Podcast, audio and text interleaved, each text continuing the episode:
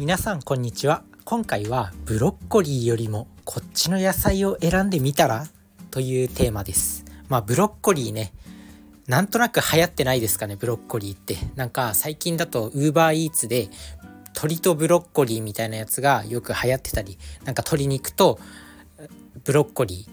ーをまあただ茹でただけでちょっと味付けしてあるみたいなやつがなんか結構ねバズってるというか。まあそんな気がします。まあ筋トレの流行りもあってね、結構こう筋トレ界隈では鶏とブロッコリーがいいんだみたいな、ブロッコリーがめちゃめちゃいいんだみたいなね、そんななんか風潮が広まってる気がする。これ管理栄養士の僕だけかな。こんなことを思ってるの。でもなんか全体的にね、世間の風潮的にそんな気はします。まあなんですけど、ちょっとブロッコリーじゃなくて、こっちの方がいいんじゃね？みたいな野菜があるんで、それを紹介したいと思うんですけど皆さん分かりますかね？ブロッコリーと非常にまあなんだろう形とかが似ている野菜もう一つあると思います。あの白いね姿をしているブロッコリーと似ている野菜もう分かりましたね。カリフラワーです。カリフラワーの存在を忘れていませんか？ということなんです、まあ、カリフラワーってね確かにスーパーだとブロッコリーの方が結構目立つ位置に置かれてるし多分ね結構置かれてるスーパーも多い。置かれてるコーナーも広いのが多分ブロッコリーでブロッコリーの市場の方がブロッコリーの出回ってる量の方が多い気はするんですよ。だけどカリフラワーも負けてないぞと、まあ、カリフラワーをぜひ食べてほしいなと思います。でこのカリフラワーなんですけど、まあ、非常にブロッコリーと形がよく似ているカリフラワーで、まあ、秋から秋から冬にかけて旬を迎えます。で野菜って野菜とか、まあ、食品っていうのは旬の時期が一番栄養素があるんですよ。なので、まあ、基本的にまあ、その季節のものを食べるっていうのが一番理にかなってるんですね。まあ、こういう栄養学の豆知識も細々とお伝えしていきたいと思うんですけど、まあ、このねラジオのコンセプトは聞くだけで健康になるラジオっていう部分もあるので、まあ、他にも教養とかいろいろな部分をいろいろいろいろいろな部分をねお伝えしていきたいなとは思ってるんですけど、まあ、ちょっと話がそれました。戻します。まあそんなねあのカリフラワーです。まあ、カリフラワーっていうのは、まあ、最近ではねいろんなね白い色だけじゃなくてオレンジ色とか紫色とかカラフルな品種とかも見かけるようになって結構このサラダの彩りとかね食卓を華やかに彩ってくれるそんな彩りの効果もあるそんなカリフラワー。実は栄養素たっぷりなんです。で、まあ、カリフラワーの栄養成分、主な栄養成分ね、主とした栄養成分とその効果なんですけど、ビタミン C、まずはビタミン C ですね。カリフラワーにとって豊富な栄養素、なんといってもビタミン C です。で、このカリフラワーのビタミン C なんですけど、実は茹でたカリフラワー 100g に含まれるこのビタミン C はブロッコリーよりも多いんですね。これなんでかっていうとまあ、ブロッコリーももちろんビタミン C の多い野菜として結構低王低王な感じで君臨してるんですけどブロッコリーは加熱するとビタミン C が結構損なわれてしまうんですね。でもカリフラワーのビタミン C の加熱による損失率っていうのはブロッコリーよりも少ないんですよ。だから加熱した後であればこのカリフラワーの方がビタミン C が豊富なんですよね。ブロッコリーに勝ってるんですよ。で、大体ね、ブロッコリーって加熱して食べるじゃないですか。カリフラワーも加熱して食べると思うんですよ。あんまりブロッコリー生で食べる人ってそこまでいないとは思うんですけど、まあ、大抵は加熱して食べると思うんでやっぱ加熱した後のビタミン C の量含有量で勝ってるのはカリフラワーなんですよね。まあそういったメリットがあると。で2つ目の多い栄養素なんですけどカリウムカリウムは体内の余分なナトリウムを排出する作用があります。まあ、ちょっと健康に詳しい人なら知ってると思います。なんか試して合点とか、なんか昔やってた家庭の医学とか、なんか健康に関する番組とか見てる人なら結構知ってると思うんですけど、カリウムっていうのは体内の余分なナトリウムを排出する作用があって、むくみ改善とか高血圧予防に働くとされています。で、他にも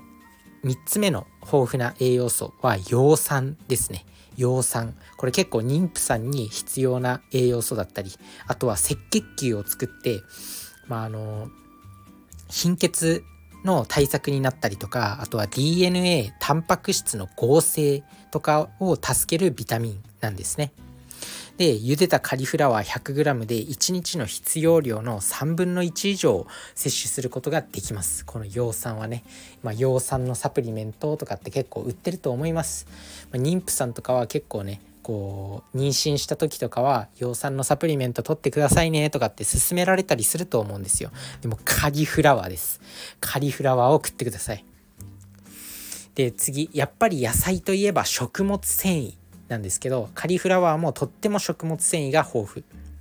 でこのカリフラワーは水に溶けにくい不溶性食物繊維が水溶性食物繊維よりも豊富に含まれてるんですよ。まあ、この食物繊維っていうのは水溶性と不溶性っていうものがあって、まあ、それぞれね作用があるんですよ。不溶性っていうのは便の傘を増してくれくれるんですね。でなんか腸の環境を良くすると水溶性っていうのは、まあ、腸内の腸内細菌の餌になったりとか腸の活動をこう活発にしたりとかそういった作用があります。でこの不溶性食物繊維が水溶性食物繊維よりも豊富なんですよこのこのカリフラワーには。なので腸の運動を活発にしたりあとは便通を改善するとも言われています。他にも最近は品種改良でオレンジ色のカリフラワーとかあとは紫色のカリフラワーとか出てきてるんですけど、まあ、オレンジ色のカリフラワーには免疫力をアップさせる働きのあるベータカロテンっていうものが含まれてます。で紫色のカリフラワーには抗酸化作用の高いアントシアニンっていうものが含まれていたりするんで、まあ、そういったカラフルなカリフラワーを食べてみるのもいいのかなと思います。まあ、そんな感じででまあカリフラワーの美味しい食べ方なんですけどカリフラワーはまあ茹でてサラダに使うまあそれでも十分美味しいとは思います。まあ茹でてサラダに使っても十分美味しいんですけど、まあ、やっぱねいろんな料理に使うことで美味しい美味しくいただけます。あとはカリフラワーって茹でる時に茹で水に少し酢を加えるととっても白く仕上がるんですね。是非このコツおばあちゃんの知恵みたいな感じですけど是非覚えておいてください。カリフラワーを真っ白に茹でたければお湯の中に酢を入れてみてください。まあいろんな料理に向いてますねカリフラワーはもう本当に。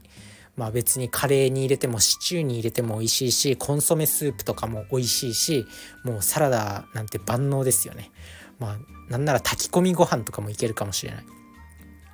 本当にカリフラワーって万能。まあブロッコリーも結構万能ではあるんですけどカリフラワー非常に万能です。